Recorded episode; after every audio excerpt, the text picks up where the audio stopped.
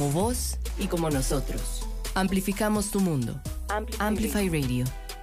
La voz de una generación. Tanto peca el que mata a la vaca como el que le agarra la pata. Pero es una camisa de fuerza ante la ineles ante la ineles no empiezo de nuevo entonces mejor cerremos la asamblea legislativa no entendemos. Mañana estaré, si Dios lo permite, eh, a primera hora en la municipalidad de San José. Here's Johnny. Yo pienso que esta ley a nadie le queda bien, pero yo estoy con esta ley. El diputado Ariel Robles, que es un comunista desde mi punto de vista reprimido en el closet un comunista reprimido en el closet. Ay, Rodrigo, qué cosa. Amplify Radio presenta Ciudad Caníbal, el efecto secundario de la información.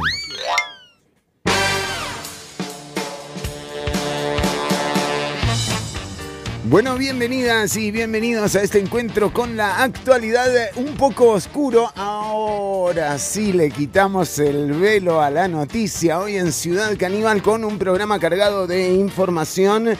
Eh, bueno, por supuesto, eh, con la actualidad que tiene que ver eh, con lo que está ocurriendo en la Asamblea Legislativa, ya se llevó a cabo nuevamente la mm, instalación de las mesas de trabajo en eh, torno al proyecto de jornadas 4.3. Toda esta semana eh, en el plenario legislativo han eh, estado haciendo horas extra, pero todas pagas y a 1.5.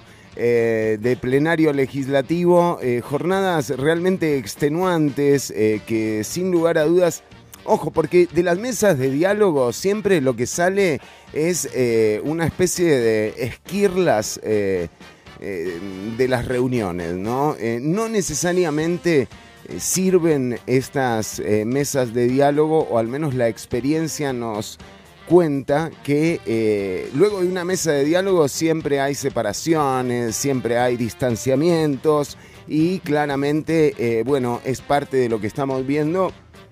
Por un lado la intención del oficialismo de incluir la moción 489, eh, de la cual vamos a estar charlando, pero por otro lado también eh, las intenciones de la oposición de demostrar que, bueno, que esto es un proyecto eh, que realmente tiene intenciones. que más allá del no pago de horas extras uno no, no se las encuentra. Pero para charlar sobre este tema, justamente entre los esfuerzos que se han hecho por el diálogo en la Asamblea Legislativa, el Partido Liberación Nacional o la fracción del Partido de Liberación Nacional eh, también convocó a eh, especialistas eh, en torno al tema laboral y, entre ellos estaba está el abogado laboralista, asesor sindical y ex viceministro del eh, de trabajo del área laboral, el señor Ricardo Marín, quien nos acompaña en este momento eh, y ya lo vamos, ya vamos a tener eh, para compartir sus criterios, pero además también nos acompaña el diputado del Frente Amplio, Ariel Robles, a quien le damos la bienvenida. Don Ariel, primero que nada, yo sé que no lo necesita, que además las muestras de apoyo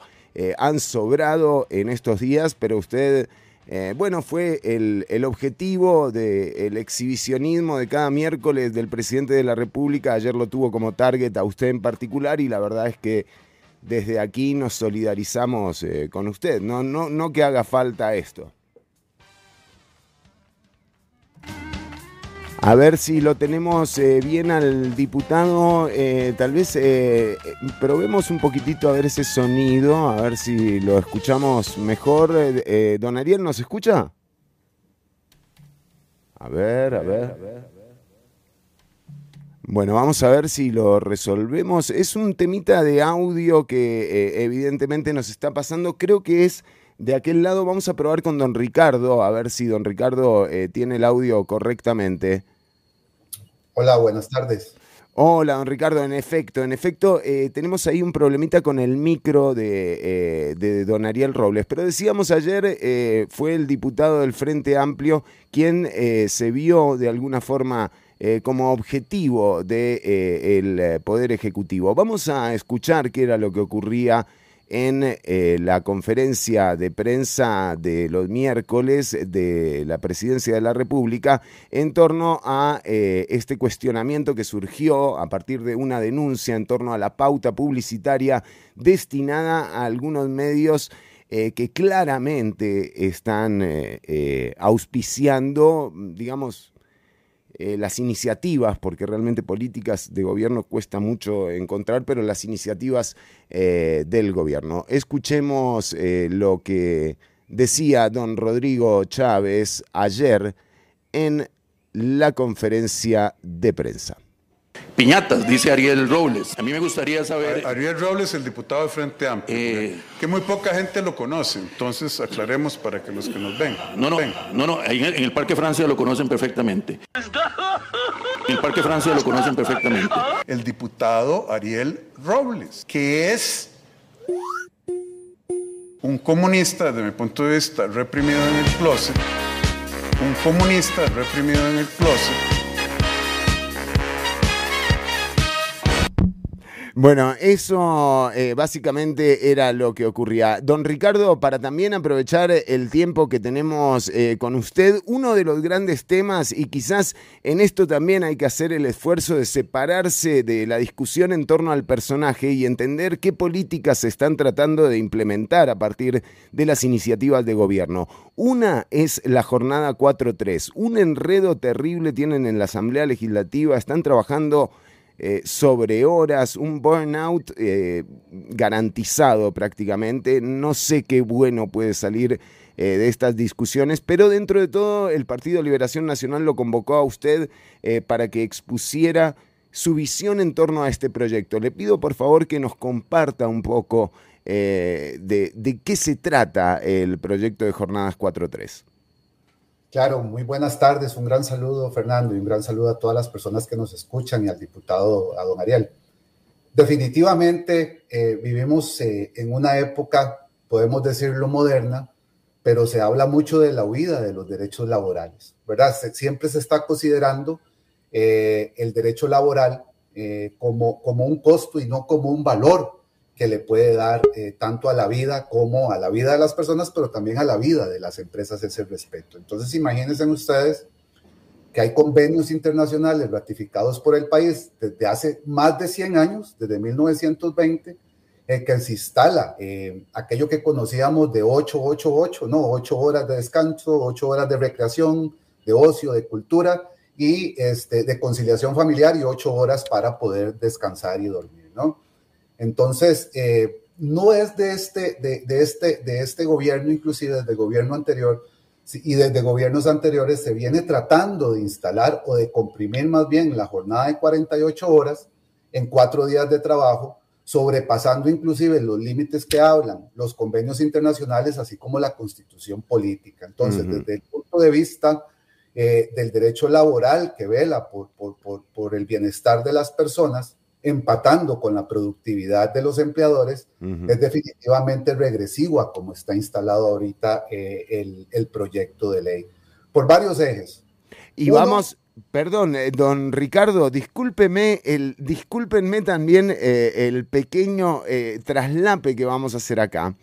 Pero resulta que hablábamos, porque vamos a seguir hablando de jornadas 4.3, porque es uno de los temas que tiene en este momento los diputados y las diputadas discutiendo eh, en torno a realmente una política, porque eh, ese es el gran tema, cómo nos salimos de la discusión en torno al personaje y cómo empezamos a poner en discusión temas que realmente mejoren la calidad de vida de las personas.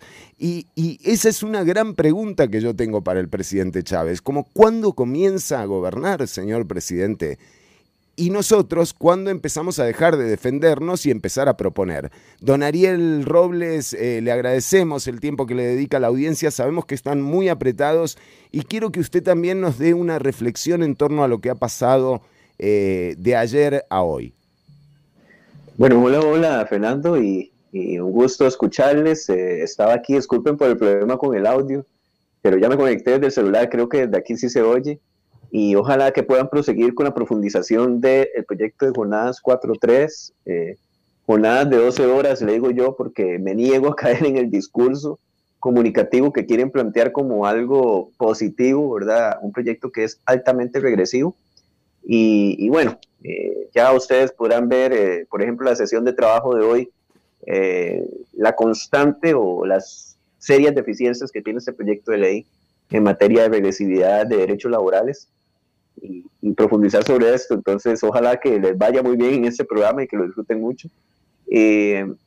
No, yo, yo creo que un poco nos tomamos lo de ayer del presidente de la República como y aprovechamos sí, para comunicarlo en este espacio a quien le tenemos muchísimo respeto y aprecio además, pero no, lo tomamos con tranquilidad, la verdad es eso.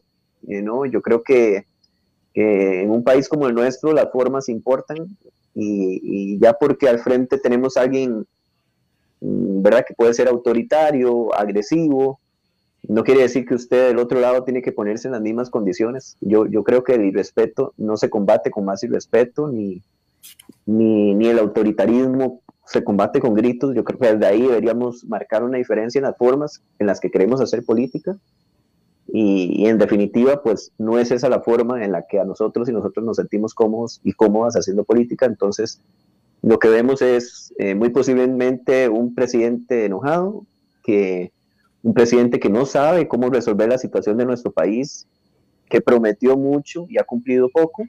Eso le debe estar quitando el sueño, por más que diga que él duerme tranquilo, yo creo que eso le debe estar quitando el sueño.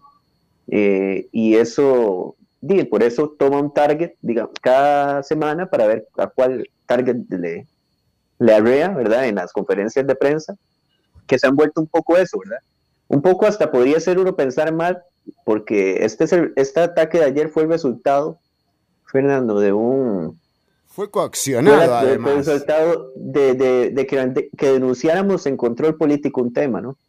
Un tema que beneficia en específico a, un, medio en particular, pero que, que, ese tema, la verdad es que a nosotros no es el fondo del, del asunto. El fondo no es quienes estén recibiendo la pauta publicitaria de Colby, sino el fondo del asunto es cómo esto puede afectar la institucionalidad si se reparten los recursos sin criterios técnicos y pesan más criterios políticos, ¿verdad? En el que lo que rige es cómo mido la popularidad del presidente y, a dónde quiero tener gente hablando bien de mí y así asigno los recursos. Eso le puede servir al presidente, pero a Colby, que está en competencia contra grandes empresas, no le va a funcionar en absoluto que los recursos se manejen de esa forma. Pues, eso es, la ponerse a, trasladar los recursos para que Colby sobreviva a una competencia muy ruda, ponerse a trasladarlos a que sean eh, usados como botín político del gobierno de turno, ¿verdad? eso evidentemente es nuestra preocupación, no a quienes se las asigna y a quienes no. Y, queda claro, y queda claro que además ese término de la competitividad, ¿verdad? Aplica, eh, digamos, siempre y cuando sea en detrimento de quienes entran en competencia, pero eh, cada vez que se aplica a una institución del Estado, lo que se ve es un claro desgaste de esa competitividad. Y lo vemos con, la, con el tema de salarios también. Es muy difícil hablar de bajar salarios cuando hay instituciones públicas como bancos que compiten contra bancos privados. Y entonces, si querés tener gente capacitada, tenés que pagar buenos salarios. Y eso, y eso un poco fue lo que anunciamos nosotros y nosotras. Y eso fue lo que causó eh, tal grado de...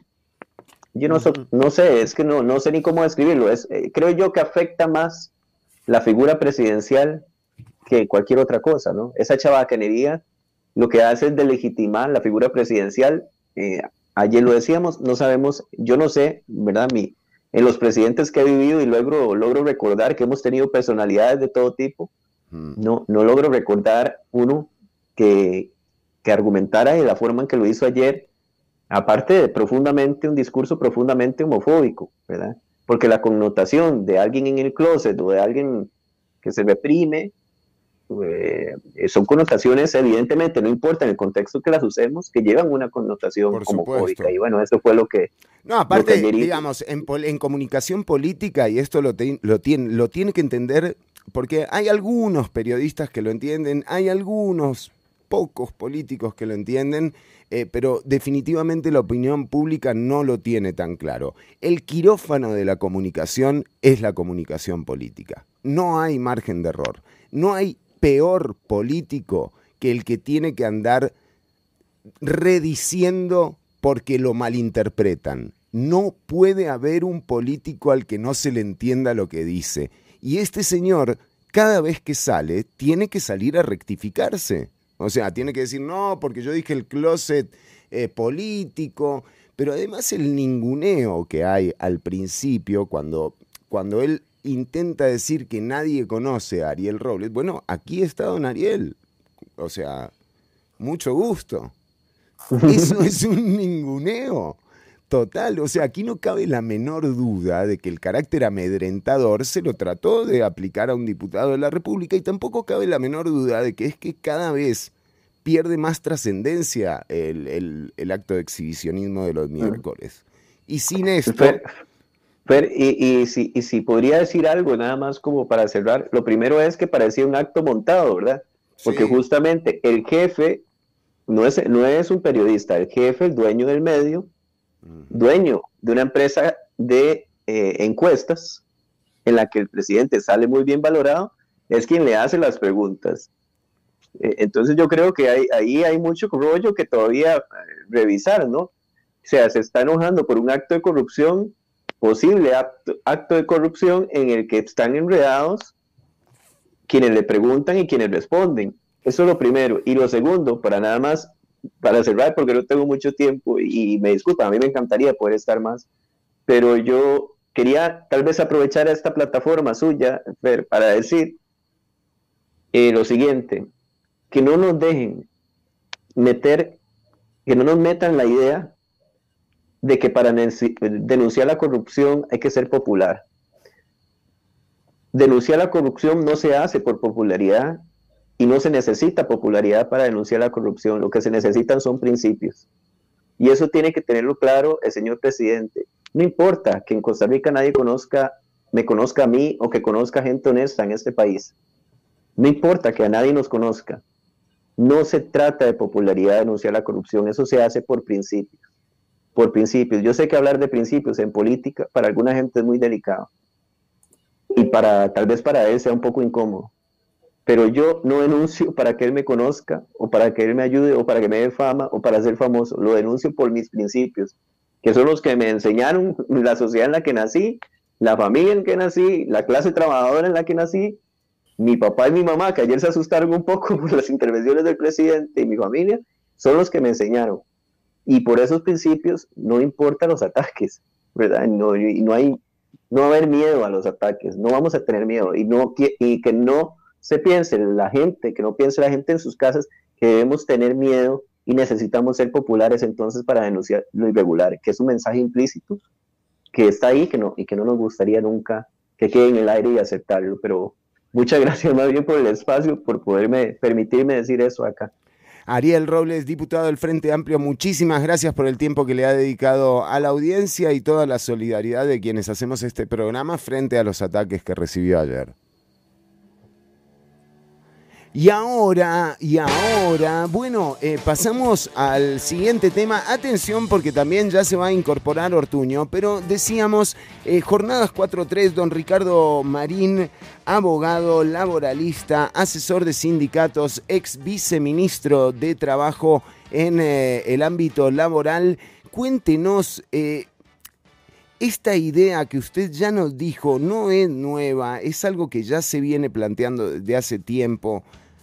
¿a quiénes o de qué forma se hilvana esto como para beneficiar a la, a la clase trabajadora?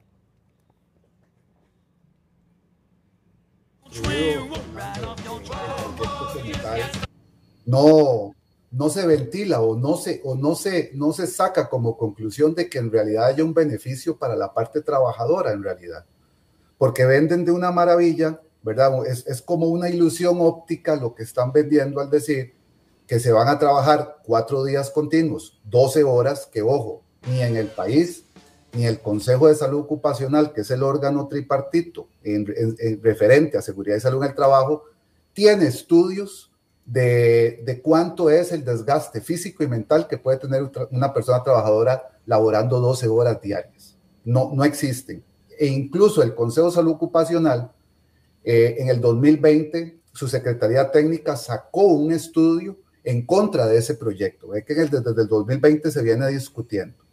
Eso es uno de los ejes, seguridad y salud, ¿verdad? Otro de los ejes que era contrario es eh, el eje del pago de las horas extraordinarias, si, se concebía o no un pago de horas extraordinarias dentro de una jornada de 12 horas, pero también la fiscalización de este, de, de este tipo de jornada, porque hay un actor principal que va a autorizar a quién le otorga y a quién no esta jornada, que debe de ser excepcional, no puede quedar abierta para todos los centros de trabajo, pero como está construido el proyecto, perfectamente, cuando, son cuestiones de estrategia legislativa, de narrativa, cuando quedan portillos abiertos, se puede aplicar en cualquier centro de trabajo, entonces pierde esa excepcionalidad.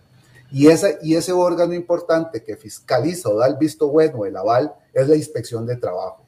Y ahí hemos, donde hemos tenido eh, muchos, muchos problemas. Sabemos los índices de desempleo que hay, las infracciones que hay, la OCDE lo que dice es que en Costa Rica, por ejemplo, eh, es uno de los salarios a nivel latinoamericano mínimo más altos que hay, pero es uno de los países donde más se incumple su pago y que hay que reforzar la inspección de trabajo. Entonces, en su momento, cuando se discutía eh, la jornada 4.3, se hablaba de fortalecer eh, los ciclos inspectivos y la Dirección Nacional de Inspección. ¿Por qué? Un ejemplo muy puntual.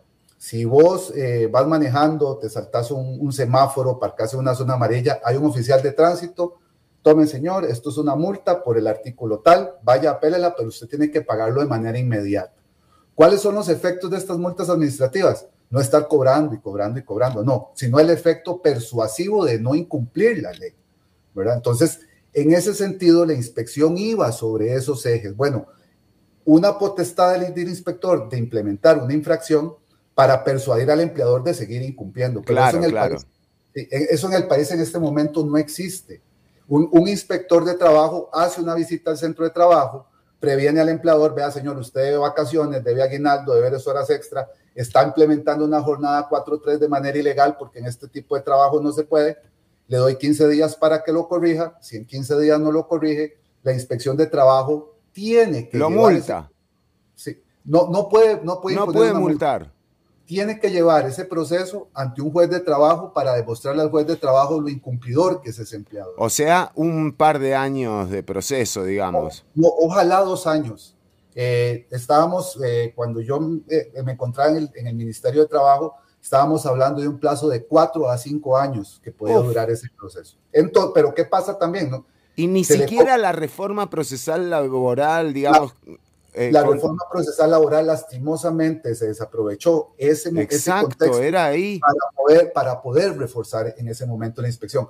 Se creó con la reforma procesal laboral nuevas plazas, pero no se trata de multiplicar los inspectores si el resultado final va a ser el mismo. Podemos tener 200 inspectores que todos lo tendríamos que llevar a sede judicial y un juez laboral con la mora judicial que ahora, pues entonces podemos durar cuatro años. Pero, y el problema es este, íbamos a tratar de defender a esta persona inspector para modificarle o arreglarle eh, esa precarización de derechos, pero lo que se hace en sede judicial es cobrarle una multa al empleador. Bueno, usted por haber incumplido le vamos a cobrar 200 mil colones, 100 mil colones, y esa, ese dinero, la mitad va para la Caja Costarricense de Seguro Social, la otra mitad para la inspección, para que la inspección pueda comprar eh, un carro para ir a las inspecciones de café, de la piña, ¿verdad? En la zona. Sí, en la sí, zona aparte regionalizar esa inspección, porque estamos hablando de 100 inspectores en este momento, pues, ¿verdad? Hoy en las mesas de trabajo que ya habían 110, antes Ujú. habían 88, ahora hay 110, pero no, no se resuelve la parte medular, no le resolvimos al trabajador sus horas extras, su, su pago de aguinaldo, su, su pago de salario mínimo. Entonces, y es la experiencia que ha tenido la inspección, al no existir un contrapeso, que la parte laboral más débil siempre va a ser el trabajador contra todo el, sistema del, empresario, esto es así, es un principio del derecho laboral, ¿qué oportunidad va a tener este trabajador de, como dice el proyecto de ley, que la jornada 4.3 es voluntaria, que si quiere no se pasa, que van a ver si usted tiene eh, eh, planes de estudio. O sea, esos criterios que ha defendido el gobierno, entre ellos la voluntariedad que hay en torno a, esta aplicación de las jornadas, eh, unas jornadas que además ya existen en el Código de Trabajo, hay que aclarar, existen las jornadas extraordinarias. esto lo que viene a modificar es realmente el pago de las horas extras o hay algo más ¿Qué ha podido descubrir usted como abogado y laboralista? ¿Qué se ve en este proyecto que no sea eso, nada más eh, rescatar a los eh, eh, patronos de pagar el 1.5 por ley? Sí. Yo, ah, como contemplo el proyecto de ley, y si se deja tal cual está, porque ahora podemos hablar de las excepcionalidades y qué se podría hacer, creo que es un beneficio directamente para los empleadores así como está construido. ¿Por qué? Porque cuando a vos te hablan de jornada 4-3, trabajo cuatro días, descanso tres, a los trabajadores, y he hecho el sondeo con, con amistades y todo lo que se le viene a la mente, ah, es que voy a descansar viernes, sábado y domingo. Pero el proyecto de ley no lo dice. El proyecto de ley no dice que son los fines de semana donde vas a tener esos tres días libres. Entonces, perfectamente, un empleador puede poner a su trabajadora a trabajar esos tres días y se pierde entonces esa identidad y esa conciliación familiar tan necesaria para los trabajadores de poder tener acceso al ocio, a la recreación, a compartir con sus familias. Yo ponía un ejemplo cuando fui a exponer a la asamblea muy puntual, están reparando la autopista Cartago. Tengo un compañero de trabajo que de venida dura hora y media para llegar al trabajo y de ida dura dos horas y media para llegar a Paraíso de Cartago. Entonces, si se implementara esa jornada, no estamos hablando solo de 12 horas efectivas de trabajo, sino que también estamos hablando de horas dedicadas al trabajo, que es también el tiempo de traslado. Entonces una persona va a estar 16, 17 horas afuera de su casa, no solo el desgaste físico y mental, sino la deserción familiar, social que pueda tener esta persona es totalmente dañino. Y lo hablo en un punto de un compañero, no me puedo imaginar una mujer, una madre con responsabilidades familiares que le toque realizar eh, eh, referentes inclusive a redes de cuidado. Y justamente eh, es uno de los temas que también ha surgido en las mesas de trabajo. Doña Pilar Cisneros fue muy clara al decir que esto no era, que esto no tenía nada que ver, no se iba a tomar en cuenta el tema del cuido en torno a la elaboración del nuevo texto y por ahí andan proponiendo la famosa moción 489, creo, eh, que es lo que están eh, tratando de, imponer ahora. Eh, ¿cómo, ¿cómo, sintió? Porque aquí usted estuvo en la, en la fracción clave, don Ricardo. Si Liberación Nacional llega a convencerse de que esto no va, ese proyecto no pasa. ¿Qué sintió en la reunión que tuvo con el PLN? Yo siento que fueron muy anuentes a ver las necesidades que existe y la realidad laboral que está ahora, y no solo ahí a nivel nacional, sino con todos estos bemoles que eh, despedaza la vida y la conciliación familiar, mentira que es voluntario, promueve la violencia de género al, al, limitarle el acceso de, un trabajo decente a muchas mujeres si ustedes ven, el ánimo de, tener un empleo en las mujeres es mayor, pero no lo hacen por sus responsabilidades familiares. Es una violencia de género directa. Eso se los expusimos a los señoras y señoras diputadas del partido. Eh, no existe en el país la afectación sobre la salud y, y la seguridad en el trabajo. Y algo importante que los empleadores andan hablando, y es importante, las empresas, por supuesto, son las que producen empleo, hay una repartición idónea de la riqueza con los salarios, que, va, que esto va a generar empleos, pero en ningún momento en el proyecto de ley dice cuál es la obligatoriedad de estas empresas para producir empleo, no lo dice. Lo que se quiere hacer es en 12 horas, 24 horas al día, poner simplemente dos turnos, ¿verdad? Eso, eso, eso, eso, eso es muy sencillo de ver, eso es muy sencillo de ver. Pero algo importante de la anuencia que tuve, que se pudo tener eh, con el Partido de Liberación Nacional, es el derecho comparado. El derecho comparado nos puede servir muchísimo ¿Por qué? ¿Dónde se implementan este tipo de jornadas? Bueno, en, en mayoría de países OCDE en el que estamos, que es Colombia, Chile se ha implementado. En México ya se discutió, ya se acordaron, los diputados discutieron una jornada, una reducción de jornada a 40 horas. Claro, eso es lo lógico, ¿no? o sea, si vas a trabajar más por día, bueno, que te reduzcan el total. Hacia, hacia eso es que hay que ir, hacia esa modernidad. Nosotros nos esperamos en cuestiones de derecho laboral que, suceden en Europa para beneficio de los trabajadores, ciertos países de Sudamérica, 20, 25 años después van a llegar al país. Yo fui, fui, fui, muy inocente pensando que con la OCDE esto ya tal vez no iba a suceder, ¿verdad? Ya somos un país OCDE, estamos en boga y no ha sucedido eso, Fernando. No se ha discutido y, y, lástima que se fue el diputado Ariel porque él hoy lo puso en la mesa. Bueno, hablemos de las jornadas 4-3, pero ¿cómo se está usando a nivel mundial? Rebajemos la jornada ordinaria 40 horas. No es lo mismo que vos trabajes 12 horas a 10 horas y puede ser gradualmente, no puedes presentarle a la UCAE, por ejemplo, un empresario, mira, vamos a rebajar la jornada a 40 horas ya. Van a decir rotundamente no. Pero ¿cuál ha sido el, el, efecto del diálogo social de todos los actores de las relaciones laborales? Por ejemplo, en Chile se sentaron a hablar y dijeron, vamos a iniciar la jornada en 44 para que llegue a 40 paulatinamente. Año tras año vamos a ir rebajando para ya en el 2026, 2025 ver la jornada en 40. Y analicemos, veamos los resultados de la producción, del bienestar de los trabajadores para ver qué tenemos que arreglar, pero paulatinamente se ha demostrado que los trabajadores con menos horas de trabajo pueden producir inclusive más en las empresas. En Inglaterra, a manera tropicalizada, fuera lo que yo les hablaba a los diputados, se hizo este proyecto de 100, 80, 100. 100% de salario, 80% de jornada, con 100% de productividad. Y el resultado de las universidades que lo hicieron y arrojaron fue que los trabajadores, su bienestar eh, social y físico eh, mejoró y la producción de las empresas siempre subió. Entonces queda demostrado que sí se puede realizar con los países en el derecho comparado una reducción. No podemos hablar, Fernando, una, una jornada 4-3 si no se pone en la Asamblea Legislativa a discutir la reducción de la jornada a menos de las 48 horas. Claramente nos tienen constantemente defendiendo lo adquirido, lo que ya es parte de la clase trabajadora, parte de la Constitución y ni siquiera se llega a cumplir en todo en todas partes, por eso hay inspección laboral, aunque sin dientes, pero hay inspección laboral, habría que darle eh, un poco más eh, de músculo a esa inspección para que realice la persuasión necesaria como para que un patrono deje de eh, violentar los derechos de la clase trabajadora.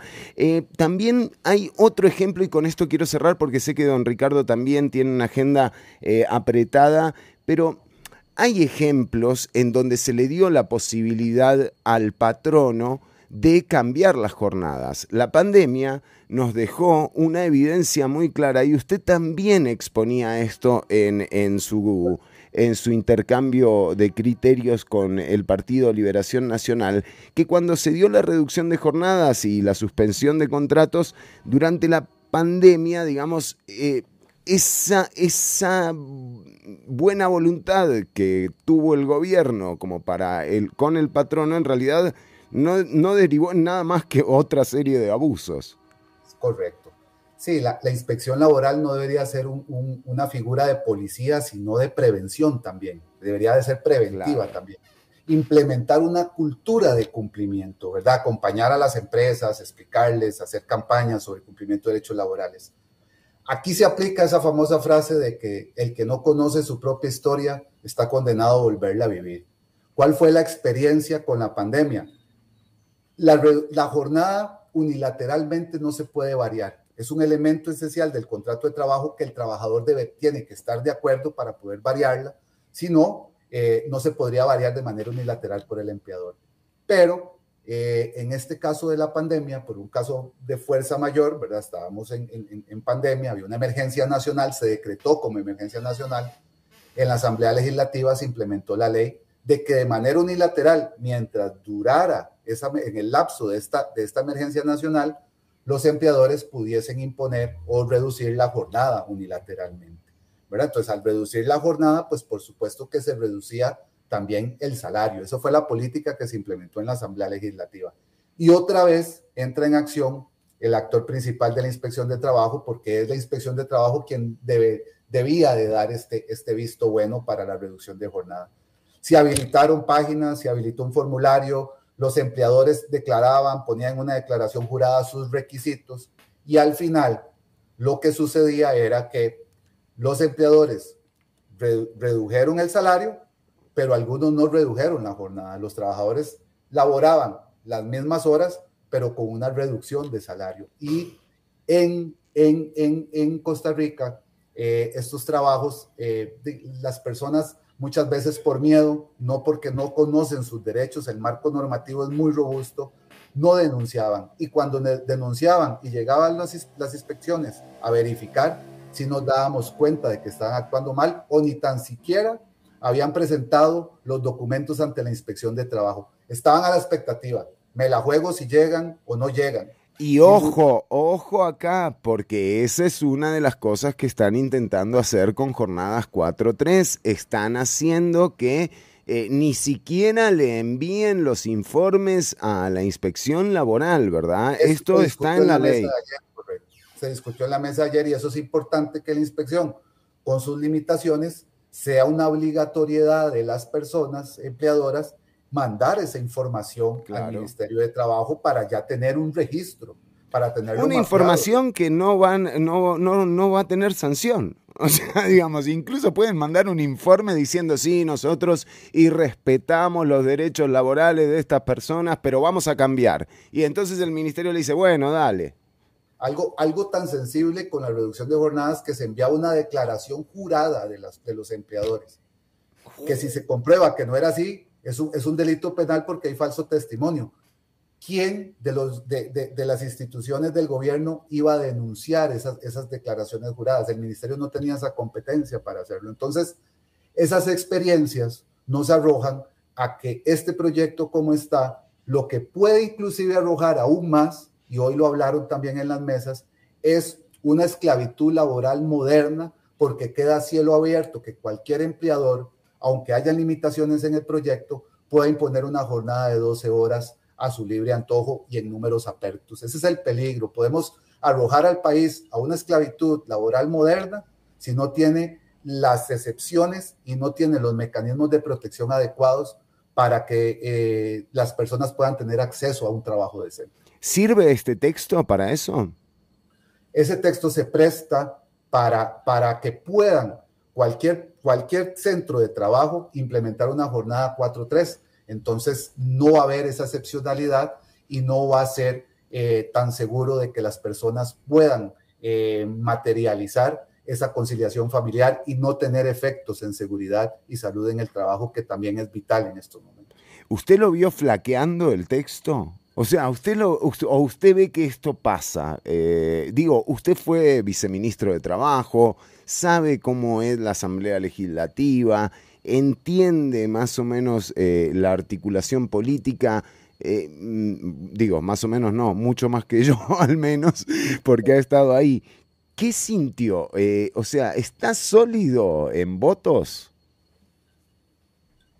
Habría que, hacer el, sondeo en la Asamblea Legislativa. Yo siento que podría hacerse el esfuerzo de mejorar este, este texto en el eje muy sencillo discutamos todo lo que está ahí, pero rebajemos la jornada. Rebajemos, rebajemos, ¿verdad? A partir de ahí, yo pienso que si, si hay una historia en el país de, de, la lucha de los derechos sociales, el Código de Trabajo es del 43, nuestra constitución política es del 49. Yo entiendo que hay empresas que tienen que producir, pero no a costa de, las manos y del sudor de las personas trabajadoras, ¿verdad? Entonces, ese valor tiene que ir agregado. Derechos laborales, eh, empatados con eh, la producción de las empresas. Y yo espero que más que una voluntad política, haya una voluntad humana de historia del país, como, es, como somos, que hemos resuelto cosas a través del diálogo social, que se puedan buscar esos equilibrios para un futuro, porque lo que nos puede quedar, la mejor repartición de la riqueza en la más media del país,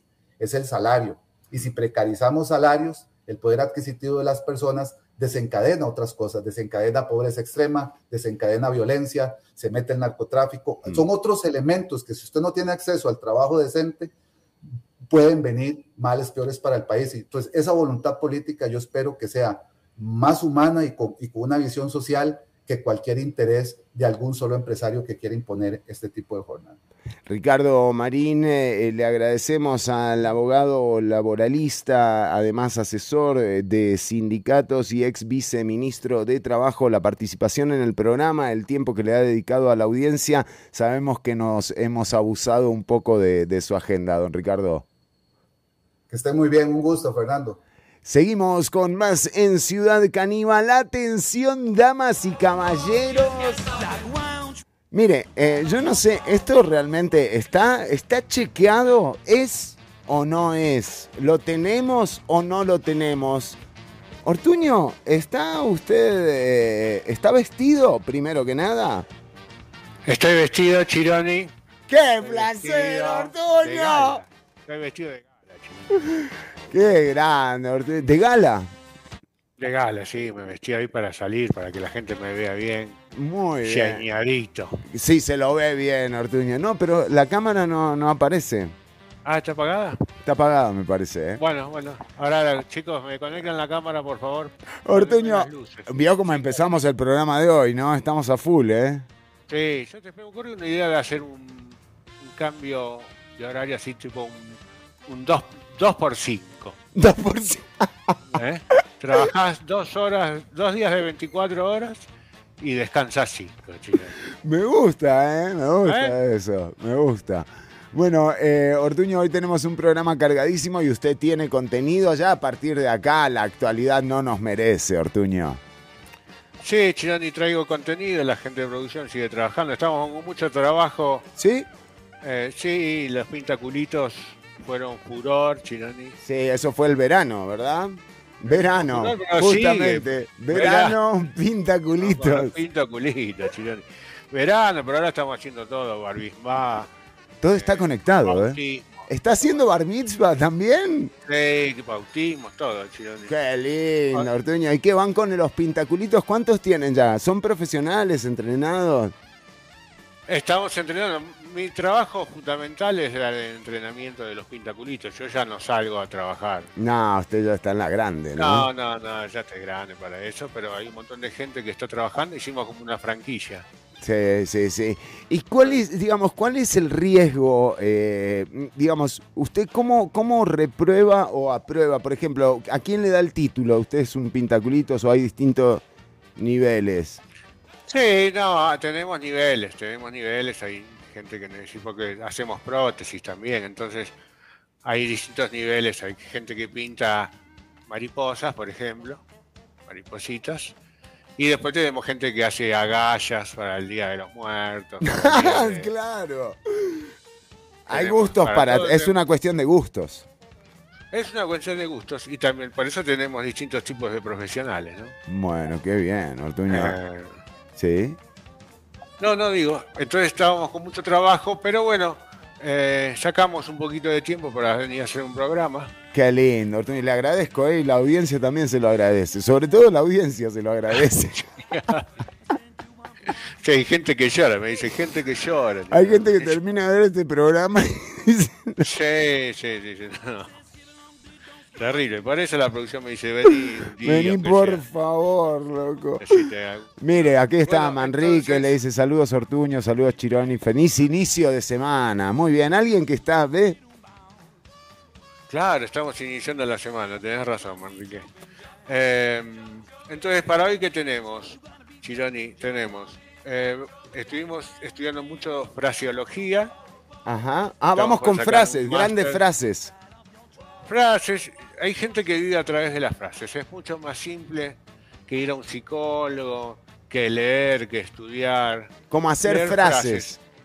No, leerlas. Ah, ni, siquiera, ni siquiera las tenés que hacer. No, no, no, tenés que leer las frases y eso te enseña a vivir. Ay, qué lindo, qué lindo. Y de gente, de gente como Keanu Reeves, por ejemplo, ¿no? Que Claro, claro. No, estamos de hablando de filósofos, o sea. Por eso. Sí, Exactamente. Sí, sí. Sí. Entonces hoy vamos a tener, vamos a refrescar algunas frases de Keanu Reeves y después tenemos algunas frases de otro genio de la naturaleza, de Elon Musk, que ahora tiene un programa los domingos, ¿no? ¿Cómo? ¿Los domingos? Los domingos en algún canal hay un, un especial de Melon Musk que no me lo pierdo. ¿En Es serio? interesantísimo. Y ¿Sí? no sabes. Está bu- Está lindo, bueno. una cosa. Está bueno. No puedo pararme, lo repito. Lo veo y lo veo y lo veo. Mire usted, bueno. dije, tengo-. Y hay frases, y de ahí sacamos varias frases. Y de ahí sacamos frases y tenemos frases. Él ya es un frasiólogo ya muy conocido. Hay más de Reconocido. 40 frases de Elon Musk. Ah, mira, bueno, está bien. ¿eh? Bueno, vamos con fraseología, entonces hoy Tenemos vuelve... fraseología, tenemos eh, otra cosa que la producción estuvo trabajando mucho, nos, se ha dado cuenta que la gente ya no se asusta No. de los mitos y leyendas tradicionales, ¿no? Es verdad, Claro, ya ahora da miedo otra cosa, da miedo, por ejemplo, Exacto. el mundo, todas esas cosas. Uno abre los medios y dice, no, ¿qué, qué me va a asustar a mí el cadejo? Exacto, nadie se asusta con Lo la llorona, ¿Qué me va a asustar el cadejo si lo tengo a Chávez gobernando? Digo, o cualquier El otra cadejo, cosa, ¿no? cualquiera, Son supuestos. Entonces, eh, estuvimos buscando cuáles son los nuevos mitos y leyendas Ah. que aterrorizan a la gente, ¿no? Oh, muy bien. Es más, si, si alguien eh, conoce alguno que nosotros no hayamos descubierto todavía, nos pueden escribir y decir algunos.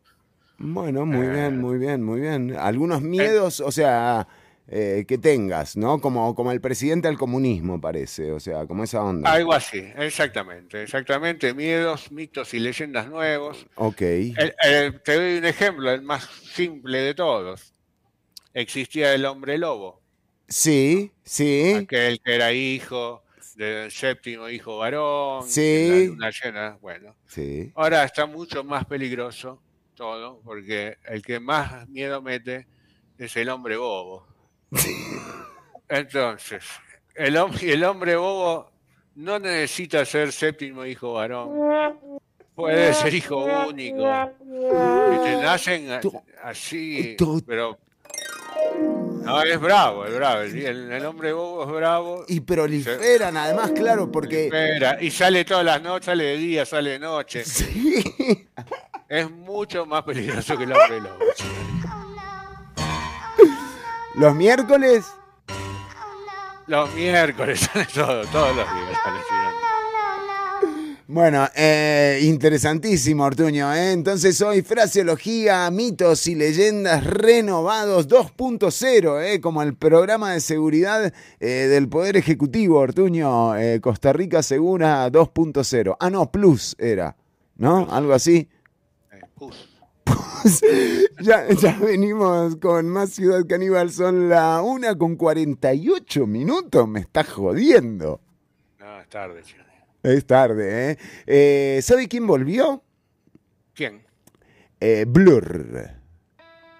No, Gironi. Sí, vamos a escuchar lo nuevo de la banda de Damon Albarn. Esto es The Narcissist Blur con nuevo disco. Nuevo disco que de hecho va a estar disponible eh, a partir del 21 de julio, correcto.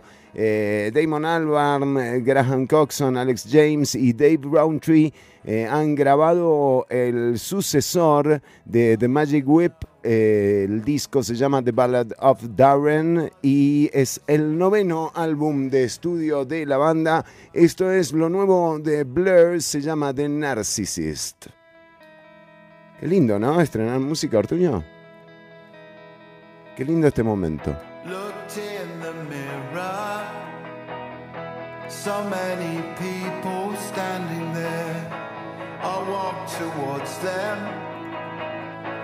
into the floodlight.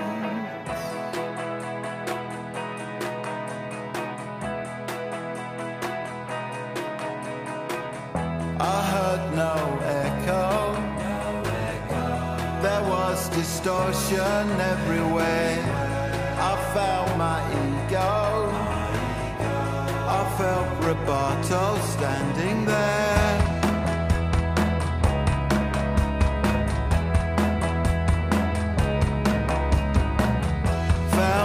transcendent. It plays.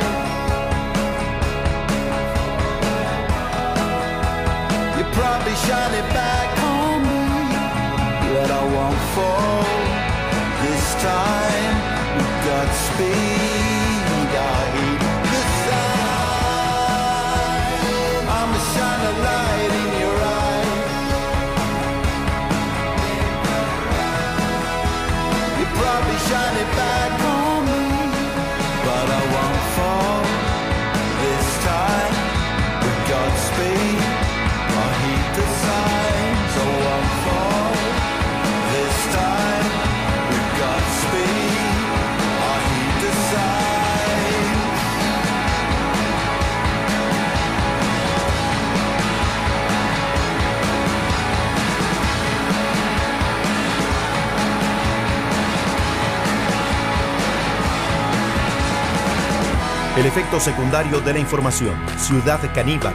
Lunes y jueves de 1 a 3 de la tarde por Amplify Radio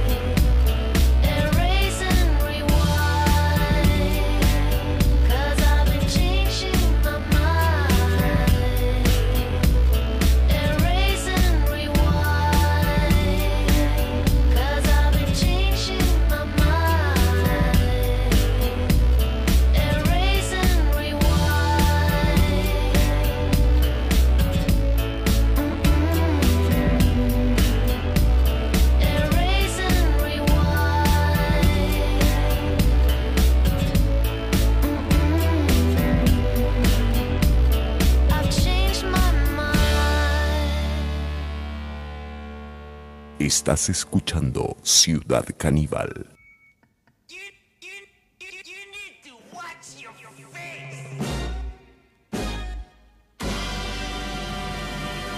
Nails. Uh, big quick on the neck. Don't muck me up. Big stiff on the back. Don't need your blood. Just give me some sweat. Don't trust your luck. This isn't a threat. A bump a bitch. Pieces in my nails. Bump a bitch. Flash pieces in my nails. Bump a bitch. Flash pieces in my nails. New shit. Miss it. Uh. Bubble bit, is she tall slim?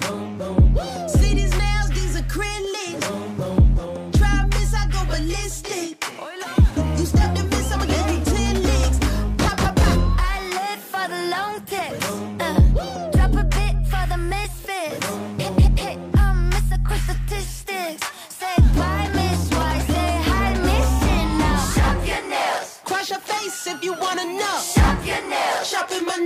Case you running up. Up the bass. Up the bass till it overflows. Come on, ready, set, go. You gon' get knocked to the floor. Bump a bitch. Flash pieces in my nails. Bump a bitch. Flash pieces in my nails. Bump a bitch. Flash pieces in my nails. Look what I got in my nails. Not kidding, there's a game and I ain't fall. I gotta be dealing it like your face is an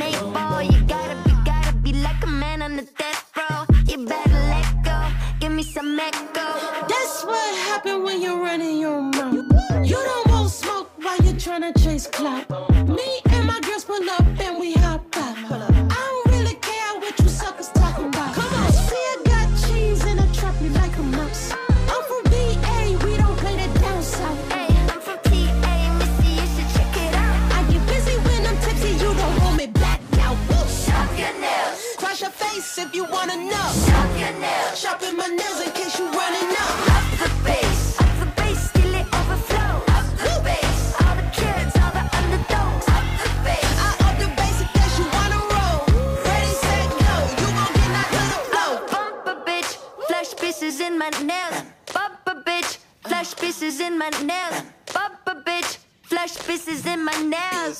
Ha. Run, bunny, run. Um, bump a bitch. Flash pieces in my nails. Bump a bitch.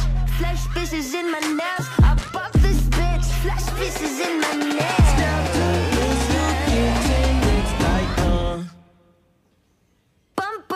Escuchábamos a Noga Eres con eh, Missy Elliott, nada más que Missy Elliott. Y el tema Nails, cuando nos adentramos al contenido de hoy, Ortuño con una gran alegría eh, nos ponemos ya mismo a revisar en, eh, en el archivo de Ciudad Caníbal, ¿verdad? Exactamente. ¿Qué empezamos con las frases, Chironi? No, justo estaba. ¿No le llegó el guion? No, no me llegó, no me Pero llegó qué- la papeleta, Chironi. Ah, Qué bárbaro esta producción. Y bueno, estoy un poco desacostumbrado, ¿no? Como hace tanto que no estoy, Chironi. Pero otro papel sí le llegó. Ninguno. Ninguno. No, Chironi, ninguno. Ni meu. Lo están, Pero ni- lo están ninguneando, Ortuño, ¿eh? me están ninguneando, Chironi. ¿Pero qué vamos con las frases primero, Chironi? Así es, Ortuño. Entramos a la fraseología en Ciudad Caníbal. Frases que marcan. No sé, ¿que marcan? Eh, y bueno, Chironito, viste, estamos empezando de nuevo. Claro, hay, que, claro. hay que- hay que entender también. Eh, sí, Chironi y yo estábamos hablando, nosotros hicimos un curso en Manhattan eh, de fraseología. Es una cátedra muy complicada. Y sí. Sí, porque te tenés que saber frases Te preguntan, ¿de cualquiera te pueden de preguntar? cualquiera, te pueden pedir frases de cualquiera. Es bravísimo, tenés que estudiar muchísimo.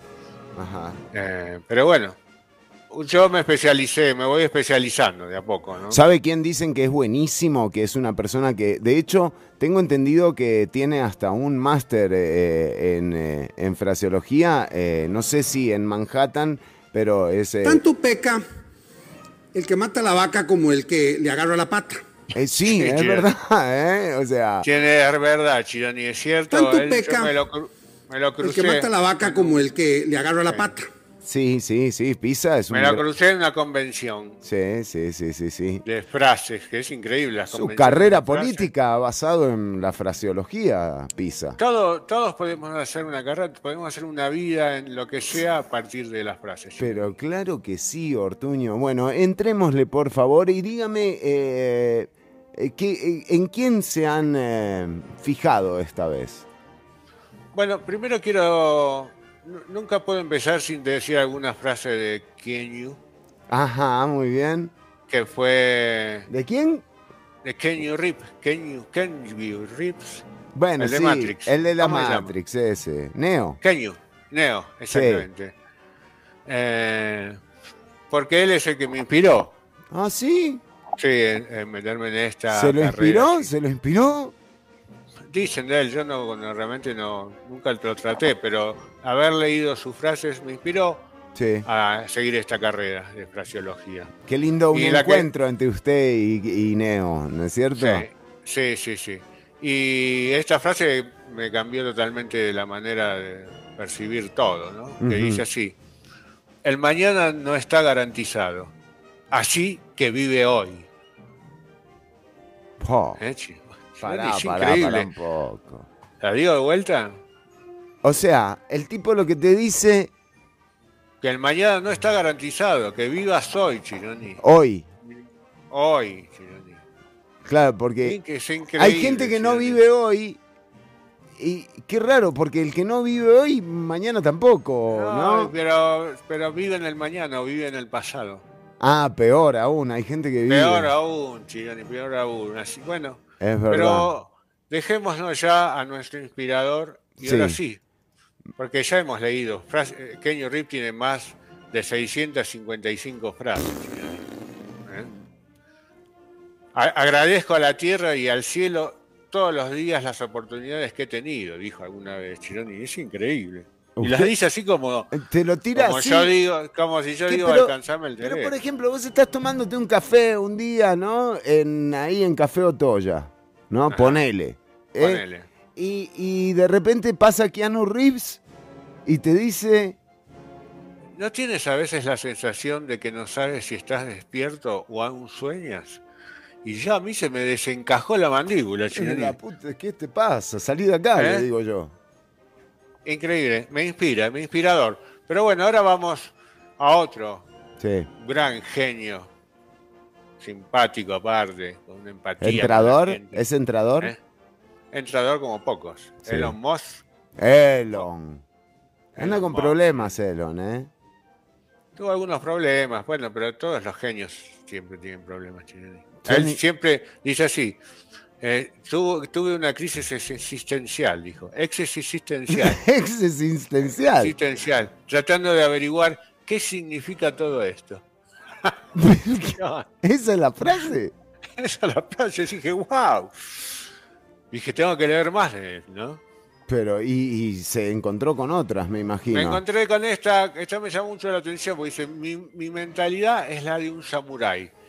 Prefiero cometer seppuku que fallar.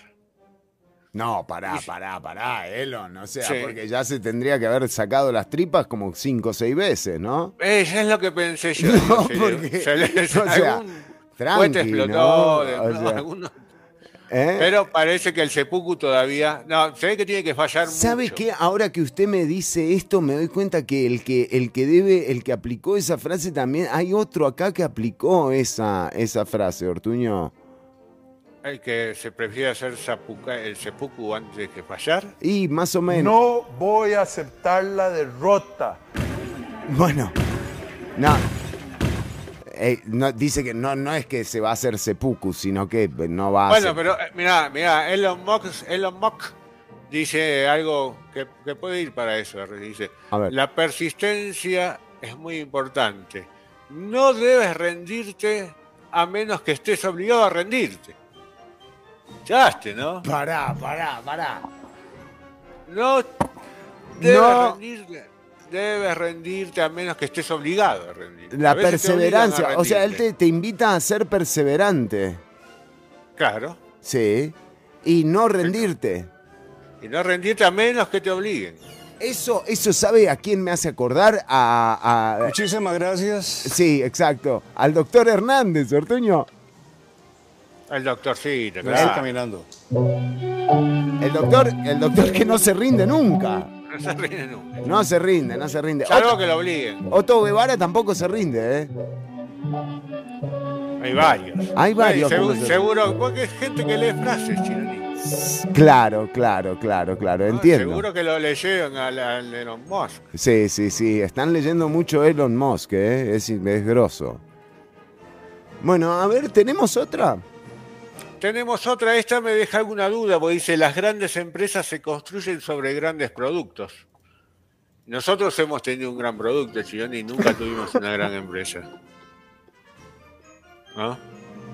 O sea, tendríamos o no tendremos. No, ¿sabe producto. qué, ¿sabe qué no hicimos nosotros? Nosotros no explotamos a la gente. Ah, no, eso sí lo hicimos. Eh, pero muy poco. Pero muy poco, sí. Sí, no, no, no nos sirvió de nada. Pero qué cosa, ¿eh? Ni esa fórmula nos sirvió, Ortuño. Y bueno, ¿viste? Bueno, eh, pero entonces esa no está tan... eh, eh, No, no, no, exactamente. Esta me gusta mucho. ¿Esta? La- No, esta. Ajá. Me gustaría morir en Marte, dice. Es, está bueno pensar así. Porque no te vas a morir. Porque si nunca vas a Marte.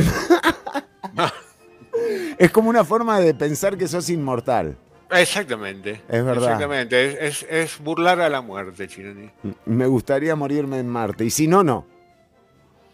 Y si no, no. Y si no, no. O sea, no, hasta que no viaja, hasta que no esté Eh, en Marte no me puedo morir. No, sacame la música. O sea, si no me llevas a Marte, las pel- o sea, no me llevas, ¿me entendés? Así de sens- No, Tengo no, algunas Sí, más. sí, eh, algunas que no, no comparto, como muchas, ¿no? Dice, la ingeniería es lo más cercano a la magia que existe en el mundo. Ah, mira vos. Este señor no tiene ni idea de lo que es la magia. No, y por eso le explotan todos los cohetes, le explotan, o sea, porque, digo, tiene una confusión. Un- Hace un cruce ahí, ¿no? Claro, hay un problema. Esto, ¿eh? esto Lo- va a funcionar por arte de magia. por arte de magia y vuela en mil pedazos el cohete, la camioneta no sirve para un carajo, y claro, y se está haciendo magia. Bueno. Pero bueno, Eh. pero está bien decirla, Ortuño. Sí, sí, y tiene frases así como para, para ser complicado. Ser, em- un Tíreme una, porque hay mucha gente que nos escucha que está eh, en este momento como eh, justo a punto de, de tener una reunión para presentar proyectos. Entonces, tíreme una frase como para llegar a una reunión y hacer un buen pitch de un proyecto y arrancás con una frase de Elon Musk y los dejás a todos culo para arriba, o sea, de una. A ver. El fracaso es aquí una opción. ¡No! Sí, pará, pará, escuchá. Si las cosas no fallan, es que no estás innovando lo suficiente. Tomá. Ah, ahí está. O sea, nos Ahí puede ir cerrás. mal, nos puede ir Ahí- mal, pero, es- Pero porque estamos innovando a un nivel es, por que bueno. nadie tiene. Entonces ahí nomás sacan el cheque, chic, chic, firma. Tomá, te doy para Y este te- fracaso, para tu nuevo fracaso te doy unos Te miles. tanta plata. Dice, Exactamente. dice Colby. Eh, bueno, muy bien, Ortuño, interesantísimo. Cerremos con una frase como para dejar a la audiencia esperanzada y sobre todo como preámbulo para lo que viene, porque se vienen eh, los mitos y leyendas plus. Eh, mira, eh, iba a dar una que no es tan para que la gente se quede. ¿No? Porque, pero, no, porque, pero me sorprendió por su complejidad. Ajá, ajá. Dice, ser un emprendedor es como comer vidrio y pararse en el abismo de la muerte. Qué lindo, ¿no? Sí, lindo, yo no, no lo, no lo capto, no lo capto, Chironi. No, no, bueno, No debe ser. capto, debe- No lo capto, no lo capto, no sé, no, no estoy al nivel. El Dígamela de nuevo, entonces, dígamela de nuevo, por las dudas. eh, eh, ser un emprendedor es como comer vidrio y pararse en el abismo de la muerte. Qué lindo, qué lindo. Sí, sí, no, pero se quiso hacer el, el cancherito. Decir una así. Me- me- ahí me- me- no me gustó. No me gustó la última frase. Me pareció. Cerramos. sober- Sí, muy, soberbia. muy Un soberbio. tipo soberbio. Soberbio, o sea. Y sin dejar caer una sola gota de pintura que no sea. ¿Qué es eso? Bueno, eh, Ortuño, ya venimos con más Ciudad Caníbal. Son las 2 con 11 minutos apenas. 2 con 11 minutos. Eh, sí, exactamente, Chironi, así lo dijo Melon Musk. Cuando son las 12, No, no dos. son las, no son las 2. Sí. Ya ve- Chironi. Bueno, Ortuño, qué lindo tenerlo acá. ¿eh? También venimos con mensajes de la audiencia que pueden hacerlos a través del 87 95 5 95 5 o también a través de los perfiles de Ciudad Caníbal. Estamos con Ortuño en vivo hasta las 3 de la tarde, eh, 2 con 12 minutos. Mire, justo, ¿vio? Eso es eh, suerte, Chironi. Ah, mire, para eso sí, Y bueno. Para las pelotudes. Cuando te necesitaba, cuando más falta hacía, tú me diste la espalda.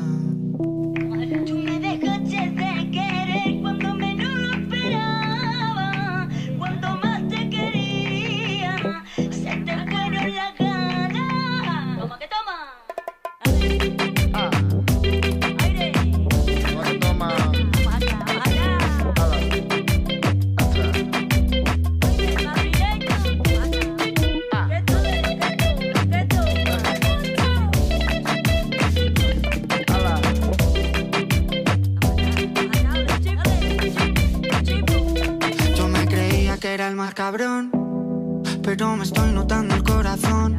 Estás apretando mucho, mami, déjalo. Si quieres te doy la razón. Yo lo único que quiero es largarme de aquí. Me da igual dónde puedes elegir. Algún día dentro de poco me voy a arrepentir de haberte confesado lo que me hace sufrir. Tú me dejaste de querer cuando menos lo esperaba. Cuando más te quería,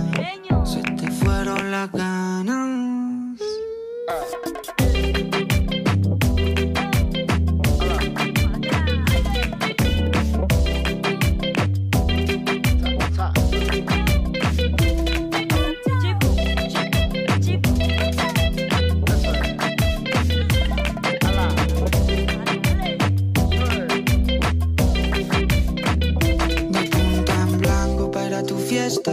He pasado tres con la misma ropa puesta. Loco por ti, perdiendo apuestas.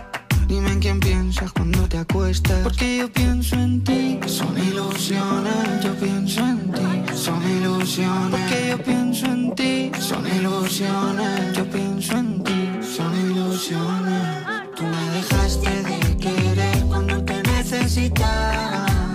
Cuando más falta.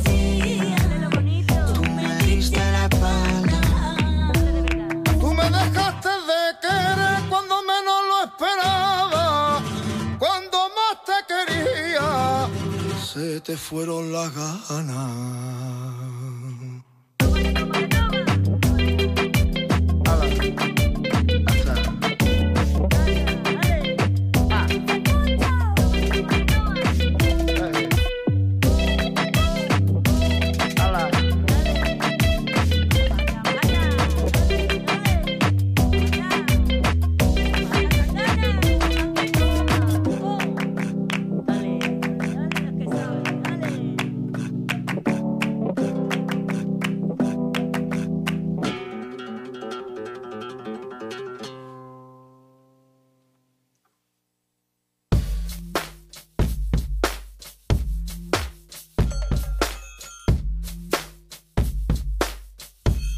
Estás escuchando Ciudad Caníbal.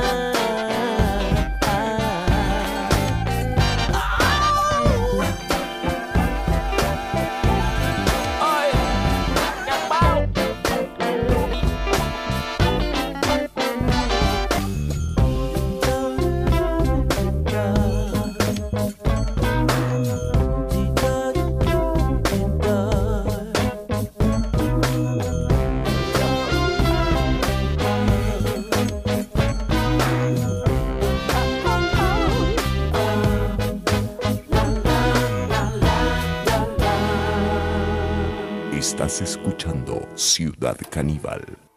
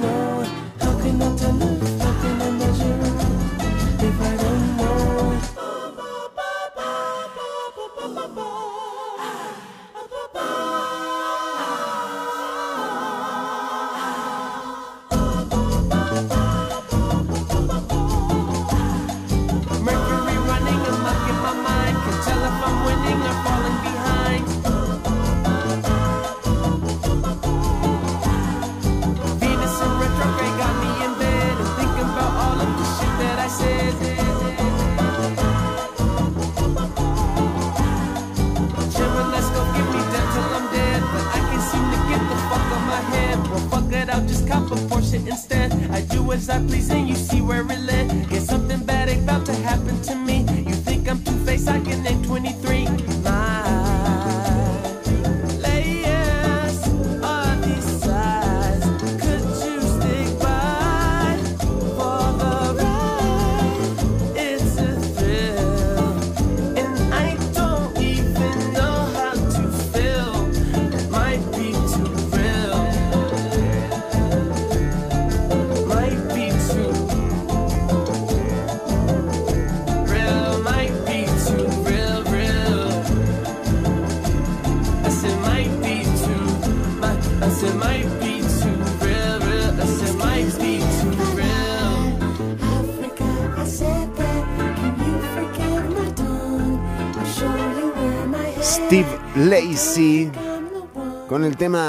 Mercury. Bueno, eh, ya vamos con los mensajes de Ignacio que nos está dejando ahí en los perfiles de Ciudad Caníbal y vos también podés dejar tu comentario, mensaje a través del 87955955 o los perfiles de Ciudad Caníbal en Twitch, en YouTube o en Facebook.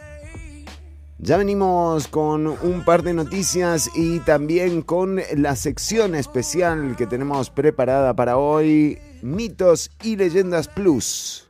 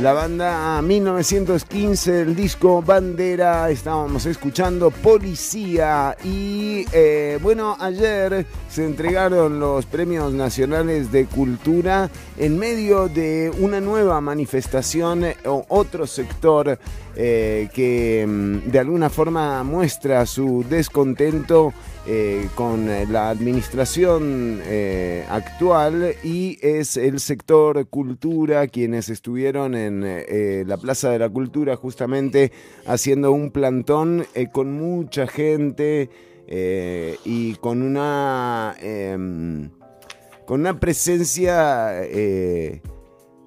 que contrasta realmente, digamos, con, con esa idea de movimiento desarticulado que tuvimos durante tres años, ¿verdad? Creo que eh, en este momento sí se están eh, eh, como de alguna forma uniendo mm, bajo una gran sombrilla de descontento muchos sectores de la población que han visto que lo que está pasando, por ejemplo, con los recortes en los ministerios, no, no vamos a mejorar eh, la situación eh, de un sector realmente golpeado por la pandemia como lo fue el sector cultura. Ahora, estos 4 mil millones de colones que se eh, le están rebajando del presupuesto tienen que ver con subejecución. ¿Qué es esto? Cuando un ministerio o una cartera tiene un presupuesto asignado y termina el año sin gastarlo.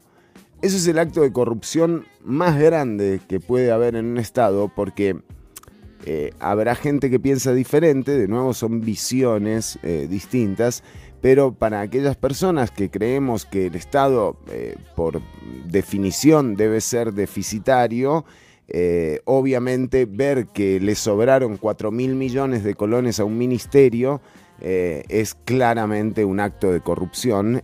Siempre se necesita eh, más eh, eh, para, para cultura, para educación, para todo. En realidad, em, para mejorar se necesita más, no reduciendo. Pero a la hora de decantar los responsables, uno no puede dejar de lado lo que hizo el Partido Acción Ciudadana con el Ministerio de Cultura desde la administración de Luis Guillermo Solís, con eh, la fatalidad del Festival Internacional de las Artes, que fue quizás el primer, eh, la primer subejecución, ¿no? En aquel momento eran eh, Inti Chacón, creo que es el guitarrista del parque, y doña Elizabeth Fonseca, gente de primera, pero que realmente cometió un error gravísimo en términos de la administración del Festival Internacional de las Artes, y esto ha venido siendo una debacle a partir de ahí eh, de toda la estructura eh, de- del Ministerio de Cultura. Así que no es un problema nuevo, eh, pero sí es responsabilidad del gobierno actual y de la ministra resolverlo. Y eso es lo que no se ve por ninguna parte. Por eso los sectores, el sector de cultura estuvo ayer en las afueras del Teatro Nacional protestando con razón, con motivos.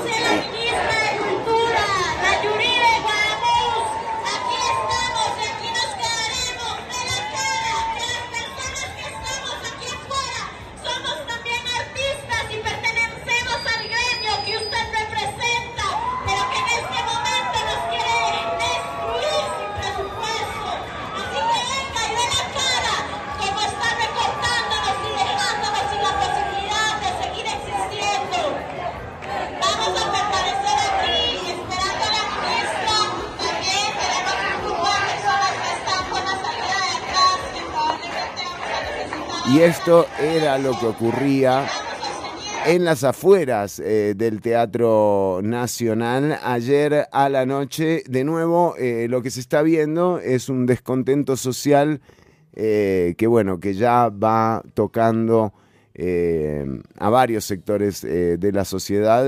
Lo, que, lo que requiere este momento, sin duda, es acciones que justamente beneficien un poco a estas personas que están pidiendo atención por parte del Estado. Eh, Ortuño, esa es la noticia nacional, pero tenemos curiosidades hoy también en el programa, tenemos eh, perlitas de la información, podríamos decirles. Sí, chido, y más que nada son datos para que vos puedas usar este fin de semana cuando ¡Vuelve datos! Exactamente, datos, curiosidades, sentado, charlando con una chica, con un amigo, viendo la Datos. televisión. Es- es- exactamente, datos. Sí. Eh, en este caso vamos a hablar de deportes, vos viste, salís un fin de semana, siempre hay alguna televisión prendida Siempre. con algún partido de básquet, justo está la NBA, fútbol, Sí. están jugando las finales los dos más grandes equipos de Costa Rica. Sí.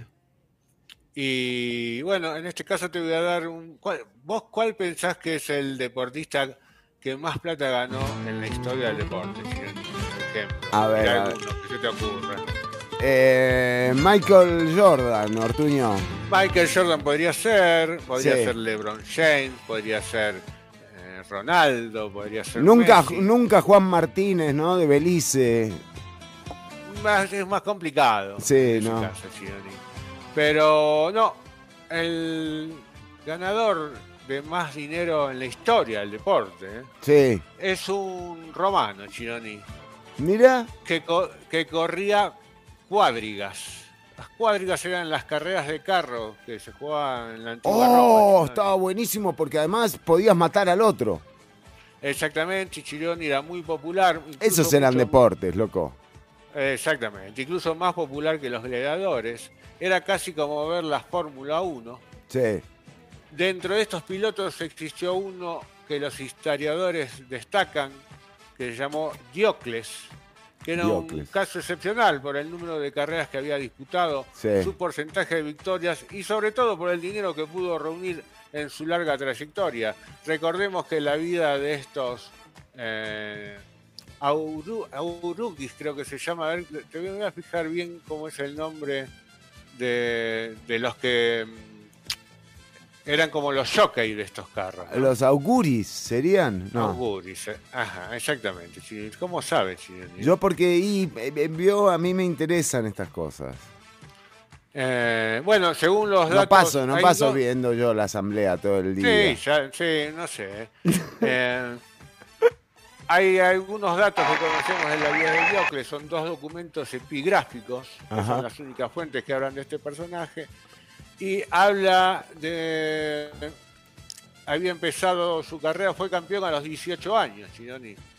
Se entrenó como auriga en Roma, nació en el 104 después de Cristo, y a partir del año 122 se convirtió en la estrella del circo máximo, donde se reunían más de 100.000 espectadores, Chironi, para ver estas carreras. Mira. ¿eh? Diocles compitió en 4.257 carreras hasta que se, se retiró a los 42 años, Ajá.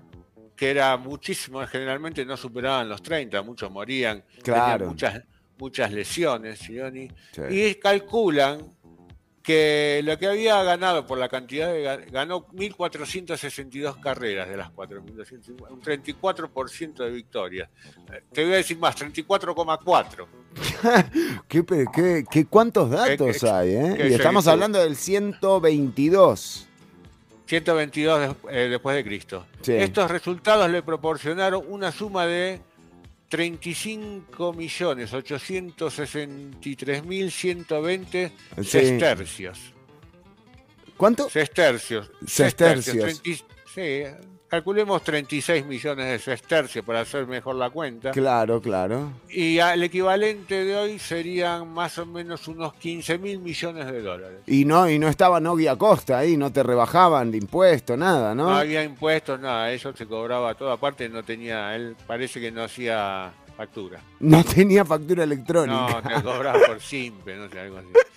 Eh, 15 mil millones de dólares, Chile, y ni nadie, ni, James, ni, ni Ronaldo, ni Tiger Woods, están ni cerca de haber ganado esa plata. Michael Phelps Tampoco, Chile. tampoco. a ver. Tampoco, nadie, nadie, nadie. Entonces, ese es el dato que vos vas a poder dar este fin de semana y así, viste, todos van a decir, wow, este pibe, como sabe. ¿eh?". ¿Cómo sabe? ¿Cómo se llama el muchacho para tenerlo? Diocles. Diocles, el popular Diocles. El popular Diocles, era como Schumacher. Como Y dale, Lewis Diocles, dale, dale, Diocles, le gritaba a la gente, ¿no? ¿Tenía hinchada?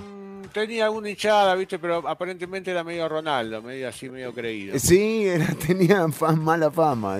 Tenía mala fama creído, sí. Pero bueno, es fácil opinar, ¿vio? Ese lugar también, la posición Sí, número aparte uno. hay do- solamente dos escritos de él, ¿viste? Si justamente uno le caías mal, Claro. No había mucho, no estaba el mundo, no estaban estos medios en aquella época. no, no, no había, no había tanto periodista. en esa época. Sí, no había presupuesto de Colby para comprar a nadie, no, no podías, no, no nada. lograbas nada, ¿viste? O sea, era la verdad en aquel momento. Exactamente. Y recordemos eh, em, la película Ben-Hur, ¿no? Ahí donde se ven las carreras de... Y ahí aparece. Diocles. Aparece pero con otro nombre. ¿Sí? Sí, sí, bueno, aparece un actor haciendo de él, ¿no? Ah, porque el día de filmación no, no, no pudo ir. Kirk Douglas, Kirk Douglas. Ah, mirá.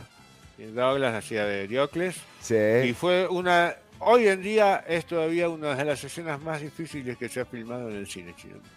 Claro, claro que sí. Digo. Increíble. Bueno, Ortuño, vamos eh, con los mensajes de la audiencia. Un saludo para la gente de Nova Hits. eh, también Manrique. Bueno, muy bien, Manrique, ya lo habíamos saludado. A Ignacio que nos dice: Buenas tardes, ayer se celebró el Día Mundial de las Telecomunicaciones. Mire usted. Y la. Sociedad de la Información. Mirá vos. Chironi. No nos avisaron, no nos avisaron. Nada, no nos dice nada. No nos invitaron. Bueno, ¿Te llegó el ellos memo? sabrán. No, no, nada. Ignacio. Ellos ¿no? sabrán. No importa, no importa, Chile. No, pero bueno, mire, por suerte lo tenemos a Ignacio Granados que nos dice, eh, gracias Chironi, Ortuño y el resto del equipo de CC por la labor que realizan como comunicador. Ya está, Ortuño. Ya con esto Ya podemos cerrar. Ese lo escribiste vos. Nos di-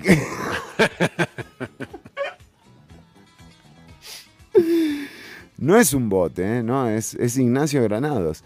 Eh, bueno, también nos dice María del Mar, hoy conectándome tardísimo, qué bien Ortuño, María del Mar, un beso para vos. María del Mar, un abrazo grande. Sí, sí, y sí. tengo, tengo que mandarle un gran abrazo a Huicho que me escribió Uh, por privado también por privado. para preguntarme cómo estaba, que hacía mucho que no me escuchaba. A ver si había, porque hubo gente que pensó en algún conflicto. Sí, me preguntó, ¿estás peleado con Fernando? Le digo, sí, pero bueno, sí, pero no por eso no voy a hacer el programa. Exactamente. Así que, bueno, aquí estoy.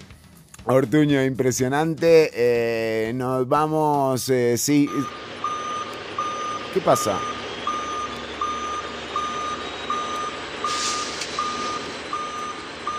¿Qué es eso? ¿El tren? ¿Un camión?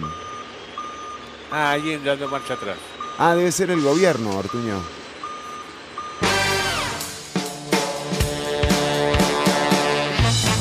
No, dicen que no. Ahí te aclararon que no. bueno. No, me dicen que no, ¿eh? No. Bueno, pero digo, puede ser. O sea, ¿eh? Ya venimos con más Ciudad Caníbal, venimos con eh, mitos y leyendas que ya no asustan, pero que se han renovado. Y gracias a Ortuño y al equipo de investigación de Ciudad Caníbal, hoy te vamos a, contar cuáles son los nuevos miedos. Así es, Chioni. ¿Cuáles son los nuevos mitos, las nuevas leyendas, lo- los nuevos miedos que atrapan a los niños, a las niñas y a los hombres en este momento de la humanidad, Chironi? ¿Eh? No, es grosso. Delirio contrarresto, este plano ya no que detesto. Le doy con la testa un cesto. No me hagas un test que no contesto. De ese tres represento un piedrazo que ese falso monumento. Un abrazo y un momento que se inmortaliza como nuestra firma en el cemento. Acá todo encuentro se romantiza, que entre risas eludimos el tiempo. Cada hermano es mi maestro. No se puede vivir entre el después y el antes. No hay nada que valga el estrés semejante. Acordate, no existe ni el pre ni el after. Todo sucede ahora, carajo, es el. Y qué sé yo, te dejo mi buen destello. Donde esté yo, va a estar mi sello. Por otro, no me preocupo, se darán cuenta ellos. Que en su grupo hay más toys que un sello. Uh, solo buscas entretener. Eso es fácil de entender. Cantan mierda procesada para que caiga bien. Y ahora la gente se atraganta cuando no hay puré. No es un beat, si ni con un cacho se rescatan. Son solo unos rapeos que van con respeto y gracia. Ya no me peleo si se nota la distancia. El cordón umbilical los une con su falacia hacia donde voy no sé ni lo pretendo. Bueno, me impacienta no saber qué estoy haciendo. Me gusta ir de loco con el foco, vamos viendo. Y que se queden pensando, ¿qué carajo estás diciendo? Esta cura no me deja dormir y una duda que no me la saca ni el ichin. Eso que me representa me lo quedo para mí. La bandera que de orgullo no la uso para el marketing. Para el marketing. Oh, Lord, para el marketing.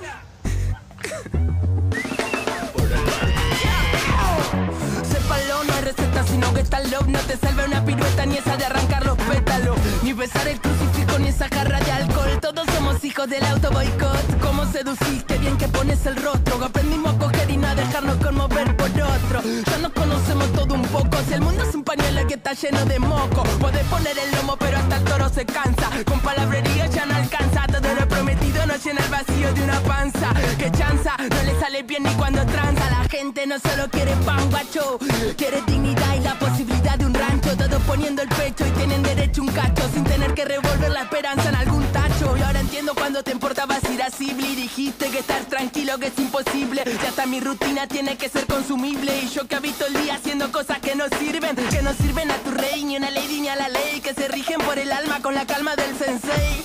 Hay que aprender a mirar bien, que en este mundo ruina hay un Caín por cada vez. Uh, ya me acostumbro al barullo del que llora si callo y le duele cuando hablo mucho. Yo tengo a mi gente que me aguanta sin chamullo. Lo que tiran la mala son tan giles que de orgullo. Buah.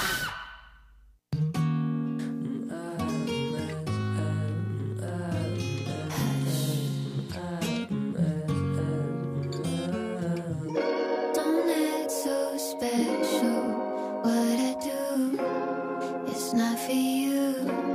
Forget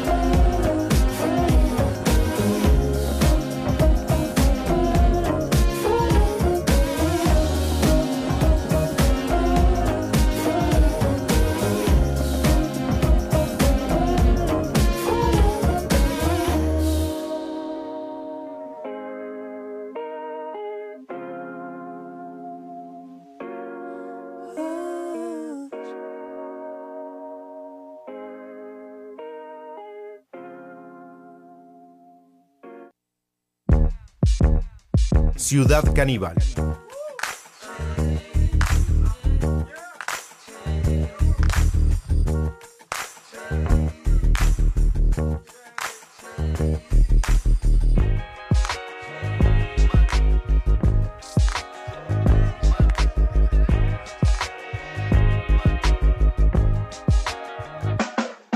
Wrote a letter to the mayor, can you hear me out? Wanna talk on all the issues that I care about. Speak free, keep the peace when we say it loud. Meeting all my people at the city council. Pay attention so I know my rights. Education's gonna change the cycle. Volunteer, I can help a life. Communities planting trees, recycle. If I'm just one person, will my voice even stand out? Can I make a difference if I don't even know how to change?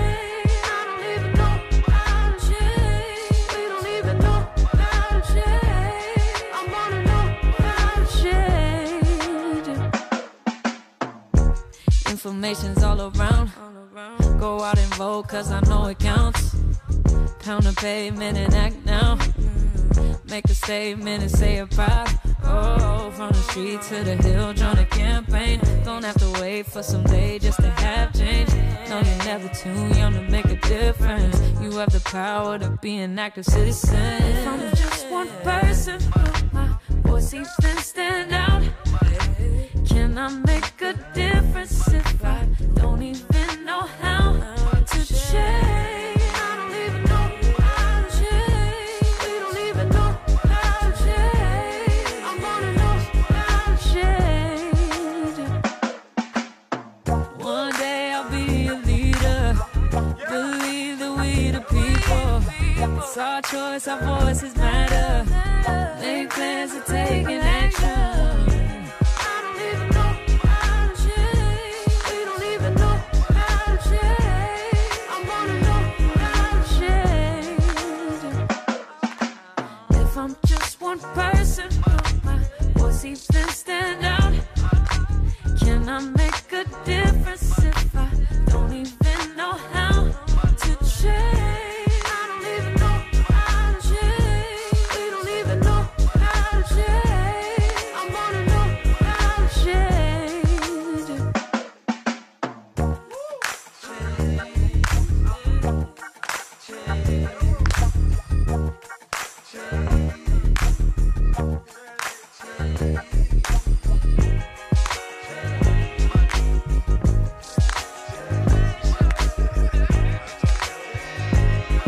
No, yo estaba, o sea, en otro planeta de tiempo, realmente.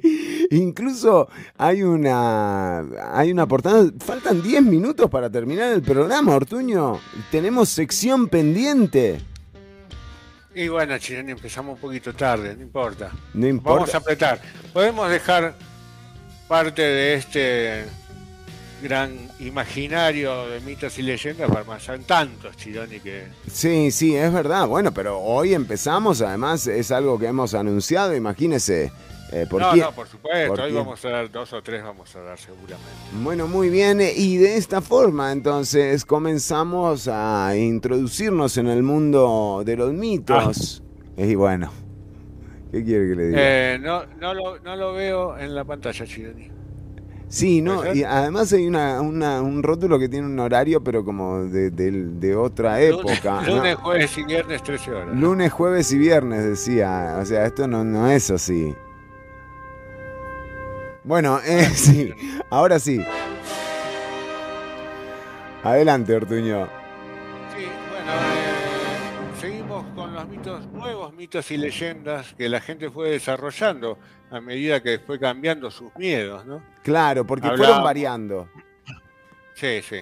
Hablamos, eh, al contrario del hombre lobo, el hombre bobo, Sí. habíamos dicho, que no hace falta que sea séptimo hijo varón, no- Os- no- sale, ¿no?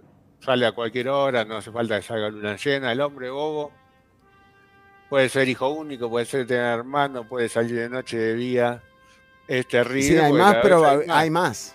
Hay mucho más. Hay mucho más bobo que lobo. Mucho más bobo que lobo. Y mucho Sí. más peligroso. Sí. Mucho más peligroso. Después tenemos. perdón. Adelante. Eh, otra. Esta es una señora. Ah, Eh, mire. Sí. eh, se llama La Cisnerona. No, no, no. la Cisnerona. ¿Cómo? La, la cisnerona, o sea, eh, La Cinerona es una versión de la Llorona, Ajá. la moderna. Aparentemente esta señora... dice, Entonces como no me dejan una utilizar el leyenda, ¿no? teleprompter. Y Pilarcita es bien terca. Iba caminando con un teleprompter. Protestar vehementemente porque aquí del que río. los mandos medios son los que... ¿Sí? Y se le cayó el teleprompter. No. al río.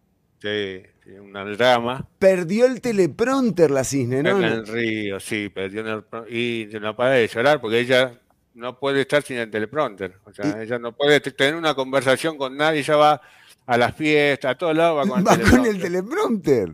Vas a cenar a un restaurante y ya pone el teleprompter en, en la mesa y charla con vos. Qué, ro- qué teleprompter. ¿eh? Pero Bueno, no, es, no es Pilar. No, No, no, no. nada que ver, es la No, Cisnerona, pero ver. no, no, La no. Cinerona pulula por, por todos lados, te lo puedes encontrar en la montaña, en cualquier lado. Ah, sí, sí. Y, anda llorando Es- por. Es, es- es, eh, un mito popular eh, nacional, ¿no? Claro, claro, claro. Sí, sí, sí. No como el hombre boca es mundial. El que voy a dar ahora, este es quizás uno de los más peligrosos. El siguiente, sí. El siguiente, este también es un mito mundial. Sí. Ha pasado Estados, todo, Estados Unidos, Ajá. Argentina, ha llegado incluso. Sí. Ahí está. es- O sea, pero ¿por qué? Porque yo ahora, claro, ahora entiendo. Eh, el hombre bobo es como eh, el, el antítesis del. eh, o como. No sé si la antítesis, pero el espejo del. El reemplazo, es el el reemplazo reemplazo del hombre lobo. Eh, la cisnerona por la llorona, ¿no? Exactamente. Claro. Y nos llegó desde.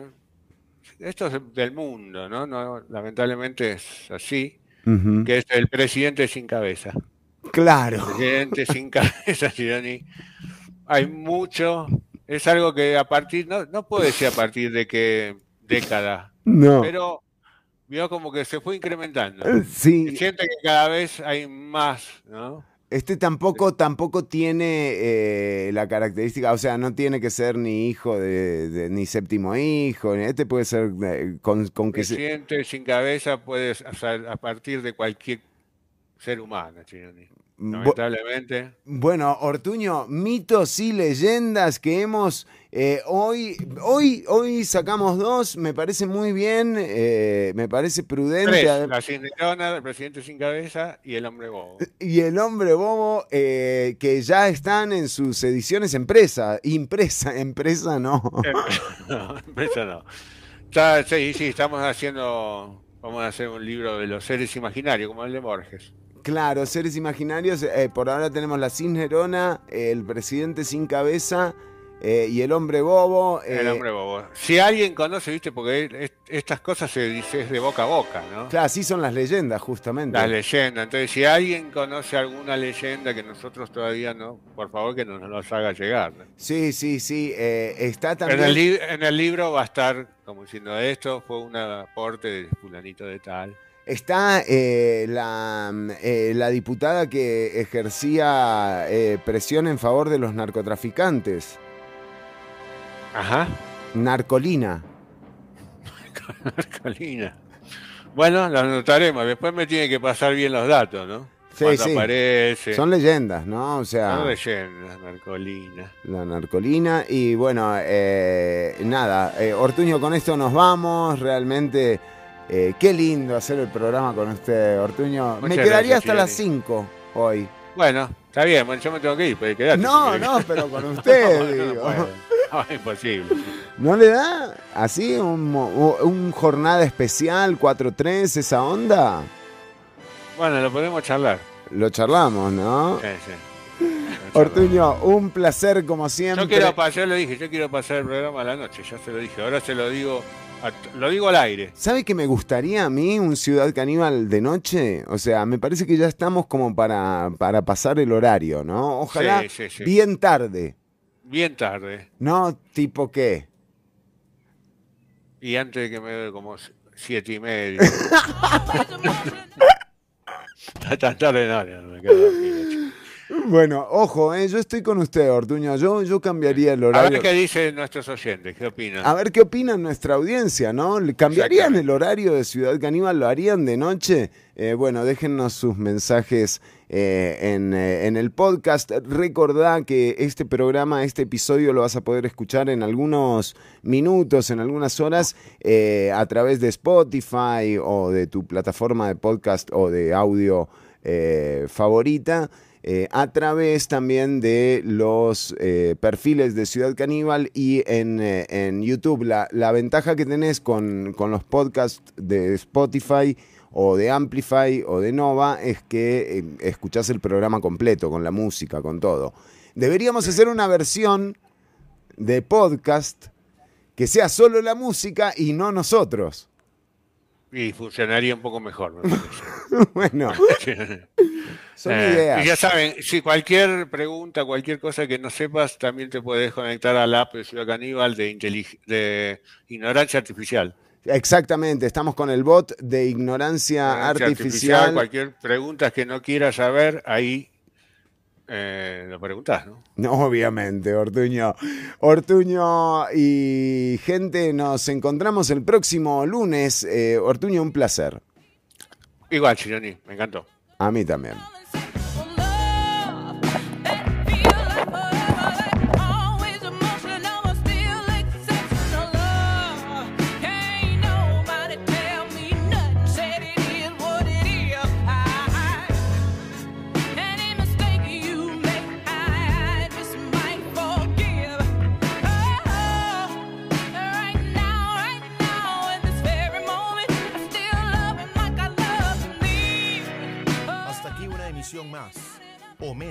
De Ciudad Caníbal.